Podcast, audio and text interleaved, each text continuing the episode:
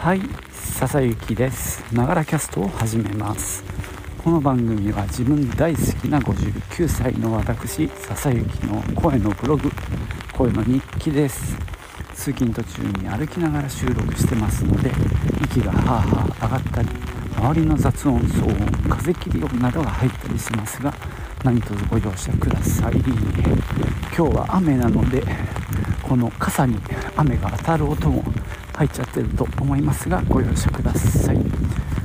まあねちょっと寒いけどそこんなで冷たい雨じゃないので助かってます。ここはね山そうなので、あ助かりますね。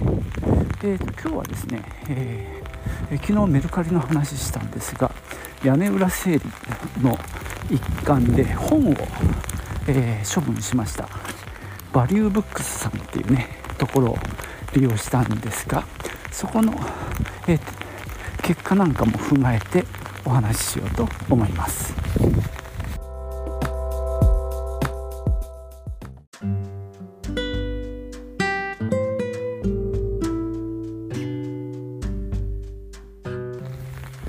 えー、そもそもこのバリューブックスは何で知ったかっていうとゆる言語学ラジオの、えー、ポッドキャストを聞いていて何度か名前が出てきたんですよね。で結構前割と何回も言われているので1回ホームページ見に行ったんですよ。そしたらまあ買い取りもやってるっていうことでしかもねこの買い取りが、まあ、他がどうか知らないんだけど結構あの技術的にすごくって本棚を撮影するんですよ。背拍子を。そうするとなんかそれでスキャンをして多分 AI が判断するのかな。画像認識して何の本かっていうのを1個ずつこう査定してくれるんですよ。これがねなかなか面白くって。でちょうどね、えー、処分したい本。まあ息子の、まあ、大学時代の教科書とかまあ僕の、まあ、昔の、まあ、ドイツ語の検定読研の勉強してた頃の本とかまあいろいろ、まあ、就活関係の本もですねそういったものをね、えー、背拍子で写真撮ってみたんですね。そしたらまあ最初はさあの紙ゴミとして縛って捨てようかなぐらいに思ってたんですけど多少お金になりそうだなと思ったのでちょっとね、えー、真面目に、えー、出してみることにしました。このねあのー、なんだろう画像認識がなかなか UI が面白くて撮った写真をアップロードするとこう例えば背拍子が並んでるでしょそしたらね左から順番にあのなんかメーターみたいなのが進んでってで値段がね1冊ごとどんどん下に表示されるっていうなかなか興味深い。見てて面白い UI ですね。あこれ高いとかね あこれ意外に高いんだとかこれ0円かみたいな面白さがありました。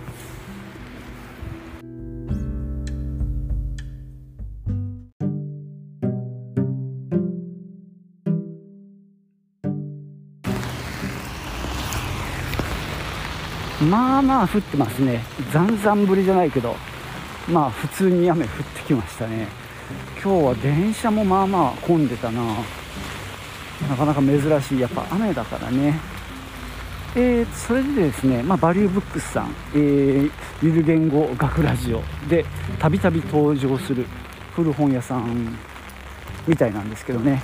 なんかゆる言語学ラジオの新刊というか初めての本が出るっていうことで、えー、予約を受けてるのがそのバリューブックスさんということで結構ねあの お二人が厚めにここを紹介してたんでねまあ利用してみたわけですけどそのなんだろうお試し査定写真でねパッとできるっていうの以外にも、えー、裏面のバーコードのスキャンでもできたりまああのー、画像認識だとどうしても外れちゃうことがあるんでねそういう場合は、まあ、ISBN バーコード読んでっただそれもねいまいちな時があるんで、あの、結局本のタイトル打っちゃった方が早い場合もあります。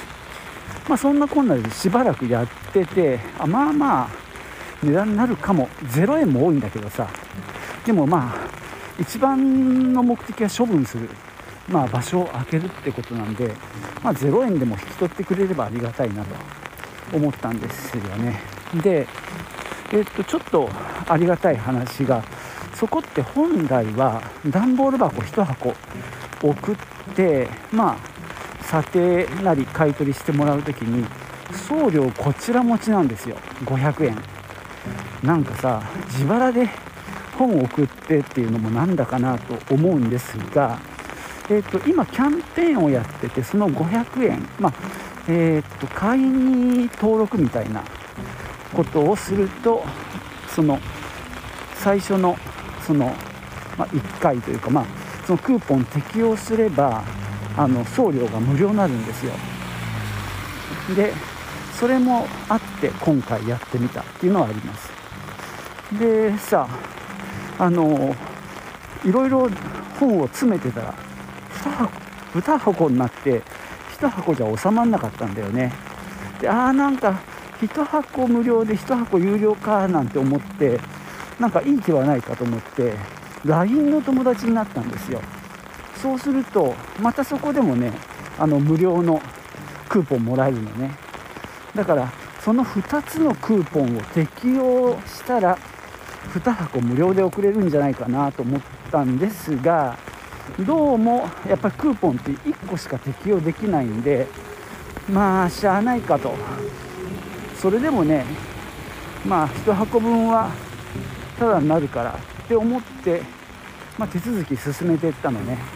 そしたら嬉しいことに2箱も2箱目も無料でした。だからもしかしたら何箱送っても無料っていうことなのかもしれないですね。ちゃんともうちょっとねあのホームページ見た方が良かったんだけどもしそうだとしたらもうこの際もう3箱でも4箱でもあの送っちゃえばいいじゃんなんて思ったんですけどね、まあ、今回は2箱送ってみました。で結果はねこの後また次の、えー、チャプターでお話ししようかなとは思うんですけどね。まあいろいろ古い本とかでさっき言ったように独研の問題集やら就活の本やらまあパンパンに詰めましたね。まあ絵本もまああるんだけど結構もうそれはね処分しちゃったんだよね。だからまあかなり絞り込んであるんでほとんど出てこなかったんでね。まあそれらを送って。であの集荷の時間もねあの選べるのであの時間だけ決めて日時を指定しておくと、えー、大和さんが取りに来てくれるんですね。で送り状とかも作る必要ないのでただ段ボール箱に入れてガムテープとかで貼っとけばいいのでね。この辺も便利ですね。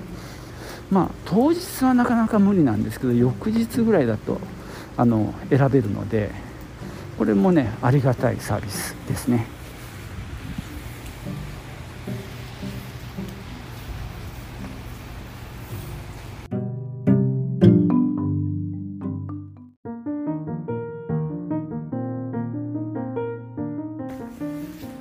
さて、えー、バリューブックスさんでの買い取りがどうだったかっていうお話をしてみましょう。えーとですね段ボール2箱で83点あってそのうち値段がついたのが42点。で買取価格が4230円でしたね。なので42冊だからまあ1冊100円かなと思うとまあ悪くはないかなと思います。でね明細が見れるんですけど実は買い取りのなんかね即振りっていうなんかサービスを利用するとプラス500円なんですよ。あの即振りってねあの本来は買取価格が決まったらこちらに打診してきてでお願いしますって言えば買い取りでいややめますって言うとまた本が戻ってくるみたいな感じなんですけど即振りっていうのはもうその1回聞くっていうのをやめちゃってもういきなりもうお金振り込むっていうね。まあ向こうにとっては都合がいいよね。あの必ずこいつは売るって分かってるからさまあ悪く言えば安く見積もってもいいっていうね。逆にそうじゃなければ何だろう。やっぱ高くしないと買い取れないっていうね足元見られちゃうみたいなことになるかな。まあ分かりませんけどね。まあバリューブックスさんはそこまで何ていうかいやらしい感じかどうかは分かりませんが。だから本当はね3730円だったんですけども、まあ、500円即振りの特典がついたという感じですね。でこれはね一応そのサイトに行くと何がいくらだったかっていうのも分かります。値段が高い順になってるんですけど一番高かったのが独権過去問ですね。これは驚いた。で状態もね一応評価がつくんですよ。星で。で状態が星1.5って悪いにもかかわらず800円ぐらいついてますね。あと息子の関係の専門書も2.5だけど664円。リーガルマインド租税法第2第何版？第5版？とか。あとまた独権過去問ですね。これもさ2009年版とか結構昔のなんだけどさ。それでも一応558円。状態は1.0だから悪いね。さっきのも1.5だからね。そんなになんだろう。よくはないけど。あでも逆か「良い」って書いてあるのが1.5とか「か」が2.5「か」が1.5 1.0「良い」が2.5これなんだろう？あ状態の良いっていうのと市場ランクっていうのがちょっと分かんないけど市場での価値ですかね。それから見極めての査定価格っていうことか。これは面白いですね。つまり状態が良いものでも市場ランクが低ければ値段がそんなにつかない。そういうこと？うん。でまあねまあまあ高かったのはこの3冊。4番目が新ボランティア学のすすめ。371円。大気の汚染。これは自動書ですよね。176円。うんなるほど。もうこっから100円台ですね。鈴木浩二のクリスマスプレゼントなんて100円だな。はははああ僕のお姫様。で今日まちこさんの本なのに100円だ。状態も良い。市場価値も2.5あるのに100円とは。厳しい。あと福音館文庫の「西遊記」の「芸」とかも100円ですね、まあ、こんな感じで「西遊記」の「中」も100円とかね。もうあと50円ですね。岩波少年文庫第9軍団のわしなんかも50円だし。まあ50円あと10円も多いね。わあひどい。なるほど SPI の問題集とか10円だし。あーなんか岩波少年文庫アーサー・ランサムサーガ。うん安い10円だ。値段がつくだけマシなのか。初めてのチェス10円。うんなるほど。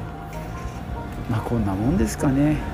いや こうやって実際に値段見ると残念な感じはしますけどね。まあしゃあねえか。うん。は軒並み10円ですね。はい。まあこんなもんでしょうかね。まあいいや。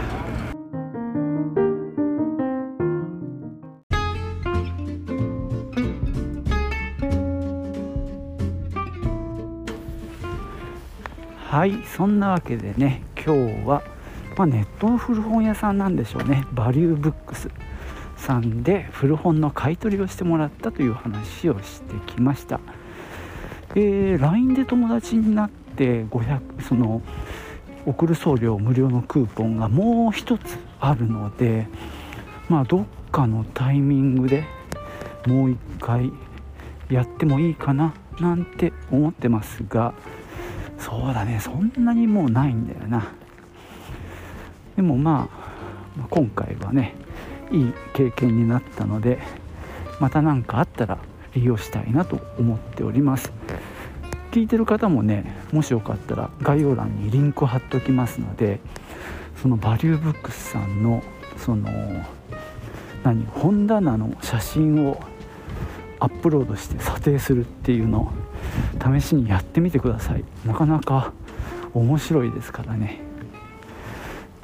さて今日ねっていうか今週遅いんだよね帰りが。もう9時回ってんだけどさ疲れた。今日はライブ配信もやったもんでね。えー、あれですよ。結局静岡県の物価高騰対策なんとかかんとか補助金の資料作りを夜やってんだよね。昼間はなんだかんだでなんかお客さんの対応電話対応に追われている感じもあってなかなか集中できないんで、まあ、割と夜になってからじっくりまあちょっと文章を考えたり書いたりまあちょっと数字をねいろいろ計算したりとかしております。明日が締め切りでえっ、とオンラインも明日締め切りでまあ俺は今紙で出そうかなと思ってるんですけどね。あの、ちょっとやっぱよく分かんないことが多くって、まあ、今日もねあの、ちょっと問い合わせをしたりしてるんですがそうだな本当。どこまで資料を作っていいのかどこまで必要なのかがよく分かんないんだよね。